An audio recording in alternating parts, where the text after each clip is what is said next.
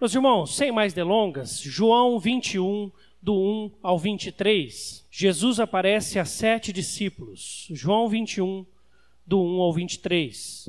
Diz assim a palavra de Deus: Depois disto, tornou Jesus a manifestar-se aos discípulos junto ao mar de Tiberíades, e foi assim que ele se manifestou. Estavam juntos Simão Pedro, Tomé, chamado Dídimo, Natanael, que era de Caná da Galileia, os filhos de Zebedeu e mais dois dos seus discípulos. Disse-lhe Simão Pedro: Vou pescar. Disseram-lhe os outros: Também nós vamos contigo. Saíram e entraram no barco e aquela noite nada apanharam. Mas ao clarear da madrugada, estava Jesus na praia. Todavia os discípulos não reconheceram que era ele. Perguntou-lhes Jesus: Filhos, tendes aí alguma coisa de comer? Responderam-lhe: Não. Então lhes disse: Lançai a rede à direita do barco e achareis. Assim fizeram e já não podiam puxar a rede, tão grande era a quantidade de peixes. Aquele discípulo a quem Jesus amava disse a Pedro: É o Senhor. Simão Pedro, ouvindo que era o Senhor, cingiu-se com a sua veste, porque se havia despido e lançou-se ao mar. Mas os outros discípulos vieram no barquinho, puxando a rede com os peixes, porque não estavam distantes da terra, senão quase duzentos côvados. Ao saltarem em terra, viram ali, viram ali algumas brasas, e em cima peixes, e havia também pão. Disse-lhe Jesus: Trazei alguns dos peixes que acabastes de apanhar. Simão Pedro entrou no barco e arrastou a rede para a terra, cheia de cento e cinquenta e três grandes peixes. E não obstante serem tantos, a rede não se rompeu. Disse-lhe Jesus: Vinde, comei. Nenhum dos discípulos ousava perguntar-lhe: Quem és tu? Porque sabiam que era o Senhor. Veio Jesus, tomou o pão e lhes deu, e de igual modo peixe, já era quase, e já era esta terceira vez que Jesus se manifestava aos discípulos, depois de ressuscitado dentre os mortos. Depois de terem comido, perguntou Jesus a Simão Pedro: Simão, filho de João, ama-me mais do que estes outros? Ele respondeu: Sim, Senhor, tu sabes que te amo. Ele disse: Apacenta os meus cordeiros. Tornou a perguntar-lhe pela segunda vez: Simão, filho de João, tu me amas? Ele respondeu: Sim, Senhor, tu sabes que te amo. Disse-lhe Jesus: Pastoreai as minhas ovelhas. Pela terceira vez, Jesus lhe perguntou: Simão, filho de João, Tu me amas? Pedro entristeceu-se, por ele lhe ter dito pela terceira vez: Tu me amas? Respondeu-lhe: Senhor, tu sabes todas as coisas. Tu sabes que eu te amo. Jesus lhe disse: Apacenta as minhas ovelhas. Em verdade, em verdade te digo que quando eras mais moço, tu te cingias a ti mesmo e andavas por onde querias quando, porém, fores velho, estenderás as mãos e outro te cingirá e te levará para onde não queres. Disse isso para significar com que gênero de morte Pedro havia de glorificar a Deus. Depois de assim falar, acrescentou-lhe: Segue-me. Então Pedro, voltando-se, viu que também ia seguindo o discípulo a quem Jesus amava, o qual na ceia se reclinara sobre o peito de Jesus e perguntara: Senhor, quem é o traidor? Vendo, pois, Pedro perguntou a Jesus: E quanto a este? Respondeu-lhe Jesus: Se eu quero que ele permaneça até que eu venha, que te importa? Quanto a ti, segue-me. Então se tornou corrente entre os irmãos o dito de que aquele discípulo não morreria. Ora, Jesus não dissera que tal discípulo não morreria, mas se eu quero que ele permaneça até que eu venha, que te importa? Vamos orar. Obrigado, Deus, pela tua presença tão evidente em nosso meio. Obrigado porque o teu Espírito conosco está. Obrigado porque nós temos a oportunidade de termos o teu Filho nos nossos corações. E obrigado porque um dia o Senhor se reencontrou conosco através da ressurreição de Jesus. E através dela nós podemos então nos reconciliarmos contigo novamente. Por isso, Páscoa é esse tempo, Deus, um tempo de nos reconciliarmos com o Senhor e contigo completamente. Em nome de Jesus oramos. Amém. Queridos, eu queria compartilhar com vocês hoje sobre esse tema: Páscoa, tempo de reconciliação com Deus. Nada mais significa do que isso. Nada mais faz sentido do que isso.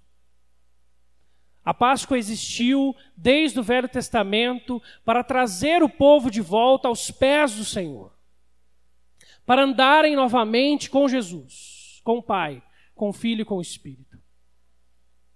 Nós vemos as narrativas de Mateus, de Marcos, de Lucas, que nos dizem sobre a ressurreição de Jesus, e ainda Atos, quando vai nos falar que Jesus passa 40 dias ali com os seus discípulos, e dentro desses 40 dias, Jesus tem alguns encontros com eles.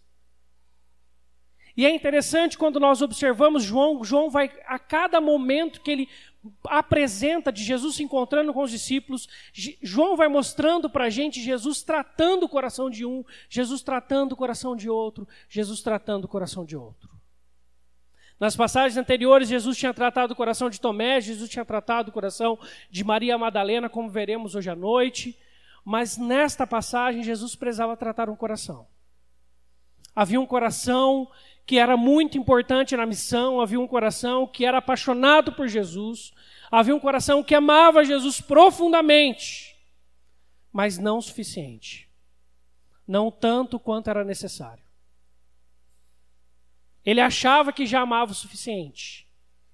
Mas aí Jesus deixa claro para ele que não. Esse alguém é Pedro um grande homem de Deus, um homem valente, que sempre fala na frente de todo mundo, que sempre é, grita aquilo que todos os discípulos estão pensando, aquele que não consegue ficar quieto. Esse é Pedro. Um homem que sempre que precisa trazer algum questionamento, ele questiona, ele fala, ele pensa, às vezes ele acerta, às vezes ele erra, às vezes ele é chamado por Deus de boca de Deus, às vezes ele é chamado pelo próprio Jesus de Satanás. Tal é o ímpeto de Pedro. Pedro um dia tinha sido alcançado numa cena idêntica a esta. Ele estava pescando, vivendo a sua vida de pescador simples, comum, no mar da Galiléia. E Jesus escolhe esse mesmo cenário, esse mesmo momento, para reencontrar o coração de Pedro. A cena é idêntica. Pedro está ali, pescando, e nada apanha, apesar de sua grande experiência na pesca. Depois de um tempo, quando amanhã acorda e ali tem um homem na praia, do mesmo jeito que Jesus estava lá também aquele dia ensinando. E aí Jesus vira para eles e fala assim: ah, Vocês têm peixe aí? Vocês conseguiram alguma coisa? E eles disseram: Nós não conseguimos nada. E essa é uma grande verdade. Tudo que fazemos sem Jesus não vale de nada. Nós não alcançamos nada. A gente se esforça, a gente corre, a gente pode fazer de tudo. Mas como Jesus mesmo diz em João, sem mim nada podeis fazer. E aí Jesus fala assim: ah, joga agora do lado direito, como se eles não tivessem jogado do lado direito, do lado esquerdo, atrás, na frente. E aí, quando eles jogam do lado direito, eles começam a sentir que, que a rede começa a puxar de um lado, de outro, e eles começam a segurar e puxar essa rede para dentro do barco, e, e, aquela cena começa a lembrar algo para eles, como que um déjà vu, e eles vão lembrando: a gente já viveu isso, a gente já presenciou essa cena. Aí João vira para Pedro e fala assim: é o, é, é o Senhor, é Ele. De novo está aqui. Ele está aqui na praia novamente. Ele está entre nós. Pedro já tinha se encontrado com Jesus, mas o seu coração ainda não tinha sido tratado. Muitas vezes nós nos encontramos várias vezes com Jesus, mas nós também não deixamos nosso coração ser tratado por Ele. Nós não nos abrimos, porque ainda Ele não separou um momento para se encontrar com o nosso coração.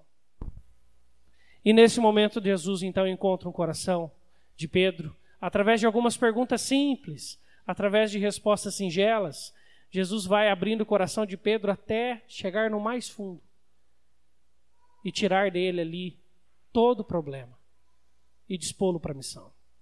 Por isso, meus irmãos, Páscoa é esse tempo. Páscoa é o tempo onde Jesus se encontra conosco. Páscoa é o tempo onde Jesus ele vem ao nosso encontro. Ele encontra o nosso coração e ele trata as nossas vidas no particular. Por isso, a Páscoa é um tempo de reconciliação com Deus, através de sua onipresença, através de sua onipresença. O texto nos disse: Mas ao clarear da madrugada estava Jesus na praia. Ele estava lá. Os discípulos não reconheceram que era ele, não entenderam que era ele que estava lá. Um pouco depois o texto diz: Disse-lhe Jesus: Vinde comer. Nenhum dos discípulos agora ousava perguntar-lhe quem és tu, porque sabiam que era o Senhor. Sabiam que era o Senhor. A presença de Deus nas nossas vidas, ela, em primeiro lugar, ela é acolhedora. Ela é acolhedora. Nós estávamos cantando uma das músicas e a Bíblia e o, e o texto da, da letra falava, porque ele vivo está. Jesus não é uma história para crianças. Jesus não é uma história em quadrinhos. Jesus não é uma bela história de amor. Jesus não é um romance de um conto de Machado de Assis. Jesus está vivo. Dá uma olhada para o seu irmão aí ao lado. Pode ser que ele esteja cansado, porque ele hoje acordou um pouco mais cedo, né? Aí você já dá aquela acordada nele aí. Mas ele está vivo, ele está aí. Você pode não conhecê-lo muito bem, ou talvez você olhe e você fale, não, esse daqui eu conheço muito bem. Sei muito bem quem é. E Jesus é assim, ele é tão vivo quanto cada um de nós. A Bíblia nos diz. Esse é o significado da ressurreição, essa presença acolhedora, essa presença real, essa presença ativa. Mas ao mesmo tempo é impactante. Não existe nada mais impactante do que você saber que Deus está lá. Para todo crente, não existe nada mais impactante do que a onipresença de Deus. Apesar de ser simples. Essa semana eu fui visitar uma família aqui da igreja e a mãe dos filhos ali da família me contou como um dia ela explicou onipresença para um dos filhos. Um dos filhos chegou para ela e falou assim: Mãe, o que, que significa que Deus está em todo lugar? Como assim Deus pode estar em todo lugar? Ele deve estar aprendendo física na escola, que a pessoa, que cada corpo pode estar em um local de cada vez, né? Alguma coisa assim. E ele questiona, mãe, como assim? E a mãe dele pega ele, leva lá no fundo do quintal. Lá tem uma jabuticaba, jabuticá, uma, uma hã? Jabutic, Jabuticabeira. Obrigado, obrigado. Travou. Eu ia falar uma árvore de jabuticaba para dar uma simplificada. Jabuticabeira. Tinha uma jabuticabeira. E ela tem aquelas. Os galhos dela, né? O tronco, e ele começa, tem várias ramificações. E ela, daquela maneira ali, chega para ele e fala assim: Meu filho, tá vendo? Não tem a raiz? A raiz está ligada a todos os galhos. E a raiz sabe tudo o que acontece, e é por causa da raiz que tudo acontece. Meu filho, Deus é raiz e todos nós somos os galhos. Você entendeu? Aí ele vira para ela e fala assim: Entendi, mamãe. Eu entendi. E como é bom sabermos que, apesar de nós não sabermos muito bem como foi o dia, a semana, o mês de cada um que está aqui, nós temos uma grande certeza e disso nós não precisamos duvidar. Deus está lá. Deus está lá. Deus está presente quando você está acordando pela manhã. Deus está presente quando você deita na sua cama para dormir. Deus está presente quando está fazendo o que é errado. Deus está presente quando você prefere não fazer o que é errado. Deus está presente quando está trabalhando, cuidando de você. Deus está presente quando você está no trânsito, num ônibus, num carro, numa moto. Deus está presente.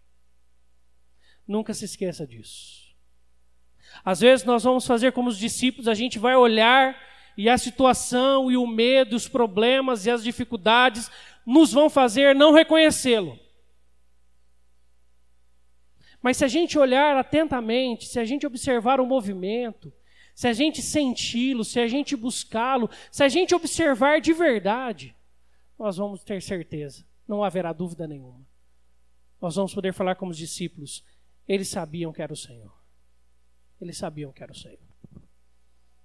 Por isso a Páscoa é esse tempo de reconciliação com a presença de Deus. Às vezes a gente vive vidas tão tribuladas, tão corridas, tão uh, cheia de demandas, que a gente esquece que Deus está lá. e que ele não deixou a gente. Deus ainda está lá.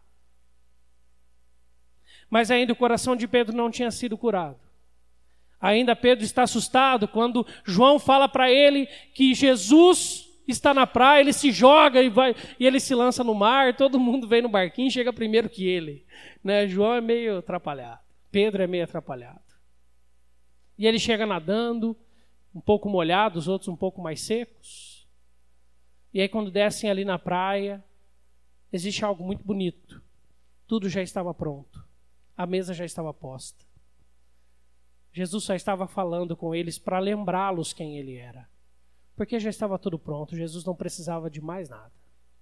Por isso, Páscoa também é um tempo de reconciliação com Deus através da sua graça. O texto nos diz que depois de terem comido, perguntou Jesus a Simão Pedro: Simão, filho de João. Sabe o que Jesus está dizendo aqui? João, Pedro, Simão, eu sei quem você é. É legal ver Jesus não chamar Simão de Pedro, que é o nome que ele deu, que é a pedra, que é o forte, que é o valente.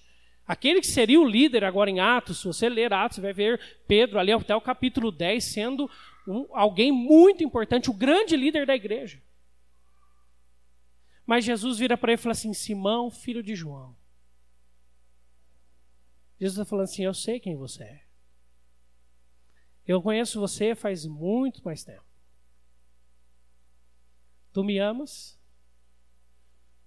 E a resposta de João, pronta como sempre, ele sempre tem o que responder: Sim, Senhor, tu sabes que te amo. Jesus vira para ele e fala assim: Então apacenta os meus cordeiros. Depois da terceira vez, o texto diz que Pedro entristeceu-se. Por ele ter dito pela terceira vez: Tu me amas. Respondeu: Senhor, tu sabes todas as coisas. Tu sabes que eu te amo. Existe um jogo de palavras no original que no português a gente não consegue observar. Jesus, nas duas primeiras vezes, usa a expressão ágape, que é o amor de Deus, aquele amor incondicional, completamente tratado, preparado, imenso. E João também, Pedro, na verdade, começa a, a, a repetir na, na mesma moeda. Até que Jesus vira para ele e fala assim: Pedro, tu me amas. Simão, tu me amas. E agora Jesus está falando do amor de amigo. O amor ainda que não está preparado para dar tudo, mas que já é muito significativo. Nessa hora, Pedro se entristece. Não sabemos se é porque Jesus trocou a palavra ou porque o coração de Pedro tinha sido alcançado. E a graça de Deus é assim. Ela não nos é merecida. E ela é bom, e é importante, e é necessário nós lembrarmos disso. Porque às vezes, por um ledo engano nosso, por fazermos isso ou aquilo, ou por conseguirmos isso ou aquilo outro, nós começamos a imaginar que merecemos. Que nós merecemos a graça de Deus. E que na verdade não é graça, é obrigação de Deus agora. Porque graça é favor imerecido. É algo que Deus faz por nós, mas que nós não merecemos. Mas todas as vezes que nós somos encontrados pela graça, ela é cirúrgica. Ela mostra para nós quem nós somos. E esse é o papel da cirurgia. Abrir um corpo para olhar lá dentro e ver no detalhe, poder limpar e tirar tudo que há de errado lá dentro. E tratar e curar. E a graça de Deus é, é tem, um, tem a mesma função: mostrar para nós quem nós somos, em primeiro lugar. Eu gosto muito do filme, deixa eu perguntar para você se você já assistiu. Se você tem filhos, provavelmente você já assistiu. Ou se você gosta de desenho animado, que agora fizeram bons desenhos animados, né, de um tempo para cá. Você vai ter assistido. Quem assistiu Carros aqui? Levanta a mão. A maioria de nós. Carros é um filme muito legal. Muito legal. Eu convido você, se você não assistiu, assista. Desenho animado com histórias muito legais, muito interessantes. E conta a história de um carro, e o carro é uma. Ele tem. Ele é uma fábula, né? Que é, a, os carros são pessoas, eles falam, eles pensam e por aí vai. E o carrinho ali chama McQueen. E o McQueen, ele é um piloto de corrida. Ele disputa os grandes campeonatos, Fórmula 1, como a gente conhece, por exemplo. E ele vai disputar ali os grandes campeonatos e falta apenas uma corrida para ele ganhar o grande prêmio. E se ele tivesse grande prêmio, ele assinava com a Tinoco. Se você não sabe que a Tinoco era a grande empresa, era, era, era a McLaren daquela época, da, do desenho. Bom? Se bem que a Ferrari está bem também. Por fim, ele assinaria com a Tinoco, porque o, o, o, o carro que representava a Tinoco estava aposentando, era a última temporada. Um carro também que tinha ganhado tudo, o carro que andava pela Tinoco. Só que tinha um terceiro personagem nesse filme, que é um outro carrinho. Né? Eu não lembro o nome lá do camarada, mas esse carro, ele também, falta só uma vitória. E aí, por fim, eles decidem fazer uma última corrida só com os três. Uma Queen o representante da Tinoco e esse outro carro, que quem ganhasse a corrida era o campeão daquele ano, daquele campeonato. Só que por um acidente no transporte do carro McQueen até o espaço lá onde ele disputaria essa última corrida, ele cai lá numa cidadezinha do interior. E por ele cair ali, ele meio que acelera de um lado de outro e tal. Eu sei que ele quebra os asfaltos, ele arrebenta um monte de coisa. E aí ele precisa arrumar o asfalto e o pessoal julga ele como condenado e ele falando não, mas eu preciso ir embora, eu preciso correr a última corrida. E, os, e, aquela, e aquele desenho começa a tratar o coração do McQueen ali também, através da graça. Porque chega um momento do desenho onde o McQueen começa a entender o que é vida. Que a vida é muito mais do que um troféu que a vida é muito mais especial do que um tanto de coisas que ele achava que era a última bolacha do pacote. Nesse momento, então, o McQueen ele é tratado por todos aqueles que são daquela cidadezinha, todos ajudam ele de graça. Um pinta, outro troca a roda, o outro ajeita um, uma coisa no carro, outro coloca lá um combustível legal e ele então vai embora para essa corrida última dele. No finalzinho da corrida, se você não assistiu o filme, eu vou contar o final para você, mas aí você assiste de novo, você acha legal. No final da corrida acontece, sabe o quê? Esse outro carro, que queria também um contrato com a Tinoco, não representante dela, ele faz uma manobra muito estranha e bate naquele outro carro que já está para se aposentar, que já é mais velhinho. E aquele carro capota, o representante da Tinoco capota. E era a última corrida que ele ia disputar. O McQueen está na frente, ele vai ganhar, mas ele olha pelo retrovisor e ele vê aquele carro capotando. Como diria um senhor de idade para o filme. Ele freia, na linha de chegada ele volta, e ele vai empurrando aquele, o, o terceiro passa na linha, ganha a corrida, e ele vai empurrando aquele outro camarada, até chegar. E por fim, o McQueen chega por último por causa disso. Era para chegar em primeiro. Era para ele ganhar tudo que ele sempre quis. Mas ele prefere chegar por último. Isso é graça. Ele não precisava fazer isso.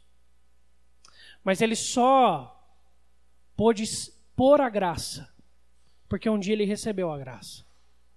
Porque a graça é transformadora. A graça mostra para a gente quem nós somos. E a gente só consegue expor a graça quando nós somos alcançados por ela. E a fala do McQueen para aquele outro carro representante de Etiópia falou assim: não era justo que você não terminasse a sua última corrida. Agora a cabeça dele é outra, não é mais os prêmios, não são mais as corridas ou as conquistas, são as vidas. São as vidas. Por isso, quando Jesus ele se encontra aqui com Pedro, o tratamento é cirúrgico. Mostra para Pedro quem de fato ele é. Que ele é um pecador, que ele é falho, que ele ainda não ama Jesus tanto assim. E por isso aquilo transforma Pedro. Pedro, depois em Atos, vai ser um grande expoente do Evangelho. Mas antes disso, ele precisava lembrar quem ele era. O Simão, filho de João. Só isso. E ele só era quem era agora porque Jesus um dia tinha alcançado ele. Jesus um dia tinha dado a vida por ele. Jesus um dia tinha resgatado ele da pesca para pescar homens. E a fala de Jesus então é: Simão, apacenta os meus cordeiros. Projeto Sola, que é essa música Redenção que nós cantamos por último, é do, dessa banda chamada Projeto Sola. Ele tem uma música que fala: Tua graça quebra o meu coração e me salva de mim mesmo. A graça de Deus nós precisamos encontrá-la para que nós possamos lembrar quem nós somos. Porque quando nós esquecemos quem somos, a gente se perde em nossas decisões. A gente se perde naquilo que é importante. A gente se perde. Por isso, Páscoa é um tempo de nós nos reconciliarmos com Deus através da sua graça. Mas também, por último, Páscoa é um tempo de encontrarmos e reconciliarmos com Deus através da sua missão. Voltando ao exemplo que eu dei do McQueen,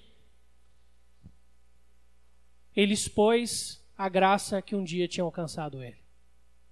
E Pedro agora estaria disposto, e não é à toa que Jesus vai dizer para o próprio Pedro no texto: Você, quando era novo, se cingia, você se vestia, você fazia o que você queria, vai acontecer diferente. Quando você for velho, outros se cingirão. E aí João explica, João gosta muito de abrir esses parentes. Se você ler o Evangelho de João, você vai ver diversos parentes que ele abre. E o parênteses que João abre aqui é o seguinte, para nós, lembrando-nos algo muito importante que Pedro iria morrer. E conta a tradição da igreja que Pedro morreu crucificado. Só que quando Pedro foi ser crucificado, diz a nossa história da igreja, não, tá, não é um relato bíblico, que Pedro falou assim: Ah, por favor, me pendurem de cabeça para baixo. Eu não mereço morrer como meu mestre. Ele é maior do que eu. E Pedro prefere morrer de cabeça para baixo, crucificado, mas de cabeça para baixo. Agora ele está pronto a dar a vida, a se entregar. Agora ele ama incondicionalmente. Agora ele encontrou Jesus. Agora a graça transformou. Mas antes de Pedro se dar e se entregar, o convite é o mesmo. Simão, apacenta, pastoreia, cuida, faça isso, faça aquilo com as minhas ovelhas, com os meus cordeiros. A missão de Deus é, em primeiro lugar, pessoal. E a pergunta que fica para mim e para você é a seguinte: como você tem lidado com a missão de Deus na sua vida? E a missão, para além de falar do Evangelho, mas de vivê-lo. E a missão, para além de viver o Evangelho, de pregá-lo também. Pedro um dia tinha entendido isso. E ele foi encontrado pela missão de Deus novamente. E agora, o que Jesus estava dizendo para ele, Pedro, você não precisa mais pescar peixes. A minha missão para você é outra. Eu quero que você pesque homens. A missão de Deus, ela precisa ser reencontrada na Páscoa. Por mim, por você. Como você está em relação à missão de Deus? Nós queremos a graça. Nós queremos a presença. Mas isso deve nos levar à missão. Porque se não nos levar à missão, nós não entendemos a graça, nós não entendemos a presença. Se nós não formos levados a fazer algo por Jesus em relação a outras pessoas, nós não entendemos a presença e a graça. Nós achamos que a presença de Deus só é quando a gente precisa. E a gente acha que a graça na verdade é só um favor que Jesus faz para a gente, ponto final, e ele tinha que fazer mesmo. Agora, quando nós entendemos a graça, que é um favor imerecido, a gente quer ir e distribuir essa graça para outros. Quando a gente entende que a, que a presença é algo que nos encoraja e nos capacita, a gente precisa atuar, a gente precisa viver, a gente precisa praticar. Por isso, agora, com o coração totalmente tratado e curado, Pedro pode trabalhar. Werner de Boer diz o seguinte, um, um grande teólogo: então a promessa para eles é: façam seu trabalho de acordo com a instrução de Jesus, com confiança obediente, e vocês conquistarão não apenas alguns poucos, e sim levarão multidões ao Senhor. Mas mesmo um trabalho que se expande vigorosamente, a rede não se romperá. A rede, ela não se romperá. Fazendo uma analogia com o que acontece no texto. Deixa eu fazer uma pergunta para você, para o seu coração. Quem tem sido o alvo da sua vida para a pregação do Evangelho?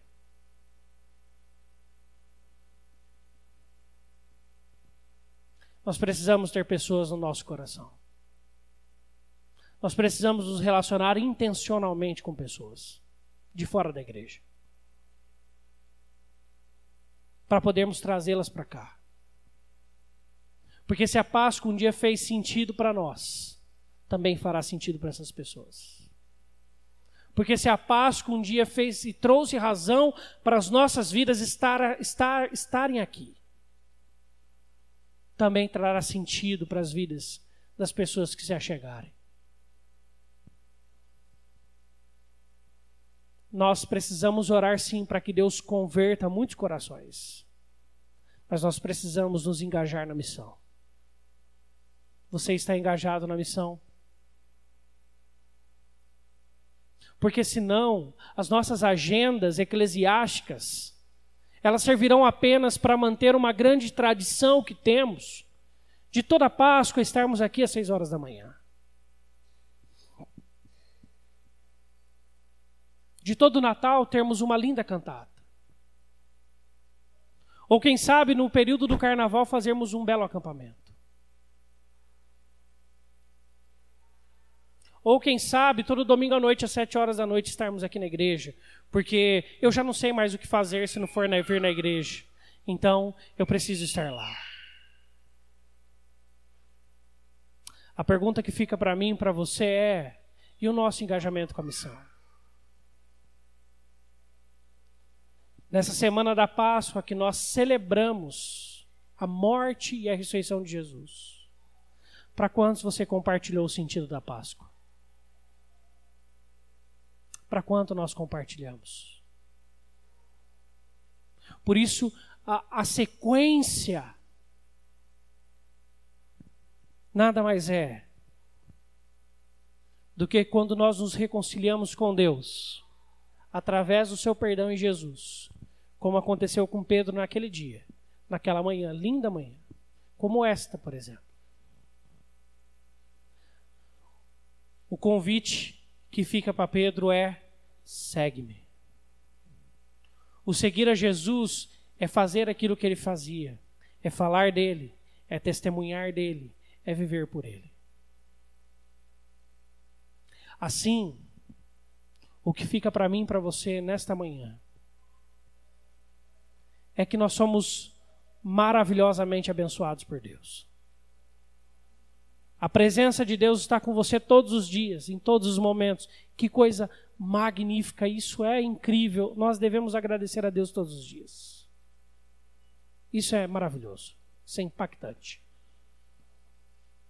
Ao passo que a graça dele nos alcança e nos lembra que nós somos pecadores e mesmo assim Deus continua a nos amar, porque ele já nos amou em tudo em Jesus naquela cruz. Nada muda o seu amor. Nada pode nos separar do amor de Deus. Graças a Deus. E a sua graça. Mas, se isso não sair daqui, não das quatro paredes, mas daqui, do nosso coração, para outros corações, de nada faz sentido. Uma história que a Bíblia diz Linda história. História de um coxo que todo dia ficava pedindo esmola na frente do templo, à porta do templo. Ou seja, ele estava na porta do templo, mas ninguém falava para ele que ele podia entrar, que o templo era dele também. Nós temos muito, muitos coxos espirituais hoje em dia. Só que Pedro um dia tinha se encontrado com a presença, a onipresença. E tinha se encontrado também com a graça de Jesus. E a Bíblia diz que Pedro e João, chegando no templo, viram esse coxo.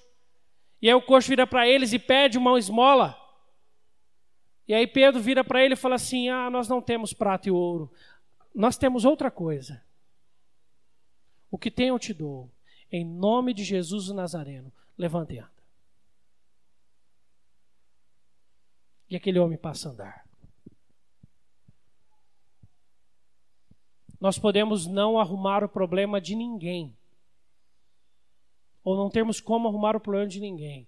Mas uma coisa eu e você temos: Jesus o Nazareno. Jesus o Nazareno. E nós precisamos falar para os outros que Ele nos ajuda a andar. Que é por causa dele que andamos. Que é por causa dele que vivemos. E é nele que vivemos. Porque um dia Ele morreu por nós, mas ressuscitou. Vamos orar. Eu queria convidar você para orar nesse momento também por alguém. Peço que Deus mostre alguém onde você trabalha, na sua casa, na sua família, onde você mora. Queria que você orasse por alguém. Alguém que ainda não celebra a Páscoa em sua vida, que ainda não pode, não foi batizado, não pode tomar a ceia do Senhor. A comunhão é para aqueles que já receberam Jesus. Muitos podem estar aqui também. Oremos por eles. Senhor, nesse instante nós queremos te agradecer pela Sua presença e a Sua graça.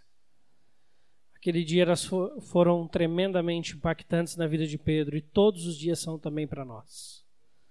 Quando lembramos quem somos e quem o Senhor é, e mesmo assim o Senhor está conosco todos os dias e nos abençoa, nós somos impactados. Por isso, Deus, não nos deixe retermos esta linda mensagem da ressurreição de Cristo Jesus conosco. Que nós possamos convidar outros para também conhecer a Jesus. Possamos convidar outros a responder a esta pergunta: segue-me, e a este convite do Senhor.